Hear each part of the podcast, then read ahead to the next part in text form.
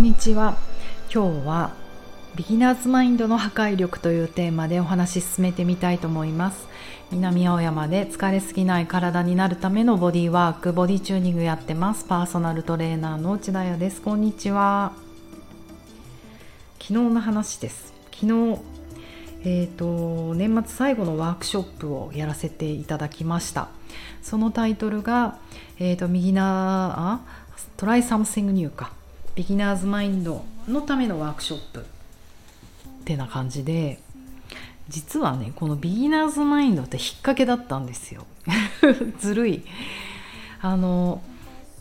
本当にビギナーの人にも来てほしい。その気持ちには間違いがない,、ないです。いつもそう思ってる。し最近もう特にそう思うんですよ。 beginner's mind って最高美しいなって思うから。初心者の人にとにかく来てほしいと。でも私もそうだし熟練の人エキスパートの人だって beginner's じゃないから beginner's mind だからマインドの持ち方によっていつだってあの初心者でいることはできる初心者の気持ちフレッシュな気持ちにいることはできるなってできるなってすごい思っていて私もすごく今年大人になればなるほど心がけてることなんですね。やっぱり素直でいようってものを習う時。もうねその方が得るものが大きいんだもん。教えてくれる人だってそういう人にはピュアに教えたいじゃないですか。なんか妙な熟練とかエキスパートっぷりとか知識とかひきらかすとなんか別に教えることないしとか思って損するなって思うし。先生私も先生業をやってるので分かる気持ちが。先生という存在をね気持ちよくさせた方が得するじゃん生徒だって。っていうのもあって全然エキスパートも来てほしいと。思ってたの実は。で今回集まったメンバーはえーと、本当に初めましての方が参加してくれました。大事ですこういうワークショップにそういう人。プラス昔レッスンに通ってくれていたけれどもコロナ前か。うん。久々に私のレッスンを受けてくださる女性さん。だから45年ぶりだよね。あとはえっ、ー、とこの下半期にババッと通ってくださってる女性。あとボディ中今年の卒業生。まあだからレギュラーだよね。あとはえーと、うちのスタッフの、ま、小泉真由美ちゃんの、えーと、レッスンは受けてくれてるけど私は初めてだった女性。そしてなんとうちのスタッフ真由美ちゃんだったんですね。だから熟練でしょ？うん。もうこういう初めましての人からうちのスタッフまでいるって結構私もドキッとするんですけれどもうんだから正直なこと言うとまゆみちゃんにとって一番難しいワークショップだったと思うんですよ。しかもねレッスン開始5分前に私に言われて「今日のワークショップってさまゆみちゃんが一番難しいと思うから頑張って」とか言われて 怖いやこういうこと言わんでおこうかなって思ったけどでもね無意識に無邪気に受けちゃって時間が過ぎていくのはもったいないと思うからもうちょっとポンって釘を刺しといた。えみたいな。ねどんなワークショップになるかって感じですよね。でも私も今回は全く何にも準備しないでもう来た人によって決めよう。プラス参加者6人いたんだっけ？6人だね。参加者全員にもう try something new してもらおうと思って動きでもなんかムーブメントでも瞑想でもいいんだけど絶対やったことのないことをどの人にもやってもらおうと思っていてそりゃ迷いますよねそんな初めましての人からうちのスタッフまで。だからまあ初めましての人はねボディチューニングのワークは初めてだから、私と動くこと自体がもう something new でとはいえ皆さんこうヨガとかねあの人生経験の中でやってらっしゃるから。そうするとアクロバティックなことになりがちじゃないですか。ヨガやってても逆立ちしてない人たちって結構8割ぐらい多いから。逆立ちとかヘッドスタンドとかショルダースタンドとかそういうことになっていくとかなりアクバアクロバティックなコースになってしまう。えそれってボディチュなのと言われてしまうと非常に耳が痛いので。どうしようかなと思ったんですよ。でもやっぱりちょっと怖いなって思う恐怖を感じるようなワークは苦手意識とかねやった方がいいなと思ったのでまあ皆さんのもちろん健康状態見ますけど体力状態と。意外に意外にというか皆さんちゃんと動けたのであ逆立ちいけるなと思って逆立ちは1個入れた。それで大体うちのスタッフとボディチュ生以外はみんな something new で初めてやることになる。さてどうするですよね。ボディチュ生卒業生とまゆみちゃんは。まあ逆立ちをねちょっと難しくしてってなんかそんなにボディチュもガンガン逆立ちしないんですよ。あの太陽礼拝というあのダウンドッグがマックスポーズぐらいなやつあるじゃないですか。ピラミッドの形になるやつ。あれができれば卒業できると私は思ってるので逆立ちはその時のメンバー見て調子良さそうだったらやるぐらいな感じなので逆立ちをっていうとでもね初心者の人とね逆立ちの目指すところが変わってくるからこれも難しくなるなと思って悩んだんだけど。まだ見つからないレッスンが始まっても。で自己紹介をねそれぞれしてもらって皆さんどういう気持ちでここに集まってくれたかとか体に対することとか今までやってきたボディーワークとかねそういうお話を聞いた中でこのねボディ中卒業生のねまあいいよね名前ってうなっきーが自己紹介とともに踊りたいと思ってるんですって言っていてなぬなぬって。思ったんですね。なんかすごく私の胸を打つというか。うなっきーさんは本当にね素敵な人で愛媛から通ってくれていて東京がねご実家だっていうのもあってまあリアルに愛媛から通うっていうのとはちょっと違うけれどもでもそういうそれにしてもすごいことじゃないですか。交通費もかかるしお金もかかるし。でえっ、ー、ともうすでにピラティスの資格も持っていてそしてお仕事は歯科医をなさっていると。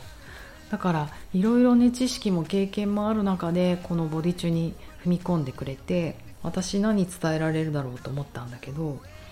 なんかすごく正確に動く人なんですよ。要は自分の枠を超えないってでもやっぱりボディーワークとか教えるって結構もうエグザグレイトみたいな。呼吸も「はあ」とかこうやって音声誘導なんて絶対そうなんですよね。ちんまりやってると全然伝わなくてある程度バカっぽく演技しないと伝わらない部分もいっぱいあるからあと人を元気にさせるって結構やっぱ声が大きい元気な先生とかの方が上手じゃないですか。だから小さな声でうんってこうリズム取ってると眠くなっちゃうからこう表現する。もっと大きくやる。もっと自由に。